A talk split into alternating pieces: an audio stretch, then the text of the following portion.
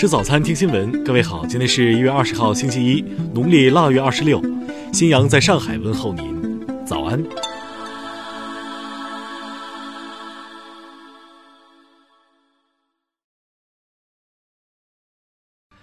首先来关注头条消息。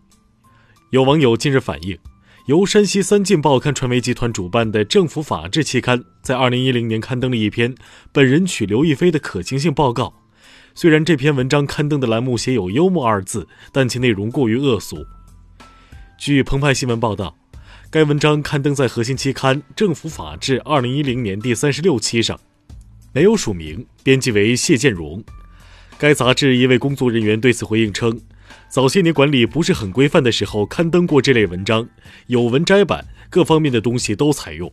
现在管理都规范了，幽默的内容已经很少了，但有些幽默类的也可以发。”据悉，《政府法制》期刊在其杂志刊登的“本人娶刘亦菲的可行性报告”和天涯社区2006年发布的一篇名为《我想娶刘亦菲的可行性报告》的文章内容大致一样，略有不同。维普网检索显示，《政府法制》杂志是我国目前唯一一份宣传依法行政的大型综合性法制半月刊，系中国政府法制系统核心期刊。二零一九年的各期《政府法制》杂志中，仍不时有漫画幽默栏目。听新闻早餐，知天下大事。国务院关税税则委员会根据商务部的建议作出决定，自一月二十号起，对原产于美国和韩国的进口太阳能级多晶硅继续征收反倾销税，实施期限为五年。国家卫健委昨天表示，武汉新型冠状病毒感染的肺炎疫情仍可防可控。但传染来源尚未找到，疫情传播途径尚未完全掌握，病毒变异仍需严密监控。最高人民检察院检察长张军昨天表示，近年来未成年人犯罪有所抬头，办理未成年人案件必须坚决摒弃旧案办案的错误思想，把标本兼治贯穿全过程。国家发改委、生态环境部昨天印发通知指出，到二零二零年底。全国范围餐饮行业禁止使用不可降解一次性塑料吸管。交通部消息，春运前九天，全国铁路、道路、水路、民航共累计发送旅客六点七六亿人次，比去年同期增长百分之二点六。香港机场管理局昨天表示，香港国际机场二零一九年客运量、飞机起降量和整体货运量均同比减少。工信部昨天发布的上年软件业务收入百强报告显示。华为继续蝉联榜单首位，阿里云、小米和京东则首次进入前十位。中国航天科技集团五院五零二所消息，根据最新实验结果分析，天琴一号卫星已经成功完成无拖拽控制飞行验证。下面来关注国际方面，德国外长海克马斯十九号表示，为了避免给中东局势火上浇油，欧洲与伊朗的谈判必须推进下去。伊朗民航组织事故调查委员会负责人哈桑十九号表示，伊朗专家正在检查乌克兰航空公司失事飞机的黑匣子，但否认了有关乌克兰正在调查该飞机黑匣子的报道。冰岛南部景点飞机残骸附近日前发现一男一女两具中国公民尸体，冰岛警方当地时间十八号表示，两人或因体温过低而死亡。古巴十八号在全国十五个省表决选出各省省长和副省长，这是古巴自一九五九年革命胜利以来首次恢复省长和副省长职位。近日，英国海外领土直布罗陀首席部长费比安·皮卡多表示，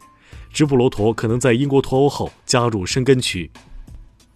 国际货币基金组织总裁格奥尔基耶娃近日警告称。受财富分配不均和金融形势不稳定等因素影响，全球经济可能陷入大萧条。十九号，阿尔及利亚东北部发生两辆公共汽车相撞事故，造成十二人死亡，四十六人受伤。以色列国防军十九号表示，以军自当天起开始部署技术设施，以监测和识别以色列与黎巴嫩境内的跨境地下活动。下面来关注社会民生。二零二零年北京高考时间变为四天，六月七号和八号为统一高考，六月九号和十号为高中学业水平等级性考试。有网友日前发布消息称，山西运城一度假村内存在疑似毒狗的情况，当地官员昨天发布通报称，目前斗狗俱乐部负责人侯某民、裁判吕某北因涉嫌开设赌场罪已被刑拘。十八号，福建泉州一居民小区天降两把菜刀，其中一把落地处离楼下居民仅两米。目前民警正进行全力排查，寻找肇事者，有消息将及时对外公布。近日。一则重庆涪陵区一景区让肥猪蹦极的视频在网上引发关注，有网友认为这种宣传活动涉嫌虐待动物，做法不合适。涉事景区昨天道歉，称将加强景区宣传营销管理。浙江金华一男子倪某碰瓷儿后哭喊着自己被货车撞了，需要赔偿。监控录像显示，倪某主动将三轮车撞向货车车尾并躺倒在地上，目前倪某已被刑拘。下面来关注文化体育。国际泳联冠军系列赛北京站昨天结束男子400米自由泳决赛争夺，孙杨以三分四十四秒九八获得冠军。CBA 常规赛第二十九轮昨晚继续进行，新疆以一百一十四比一百一十一战胜辽宁，常规赛主客场双杀对手。截至昨天十一点四十五分，二零二零年春节档影片累计预售票房已突破两亿元。其中，电影《唐人街探案三》以一点二亿票房遥遥领先。我们的歌决赛昨晚播出，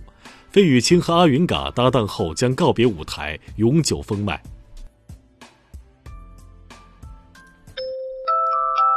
以上就是今天新闻早餐的全部内容。如果您觉得节目不错，请点击再看按钮。咱们明天不见不散。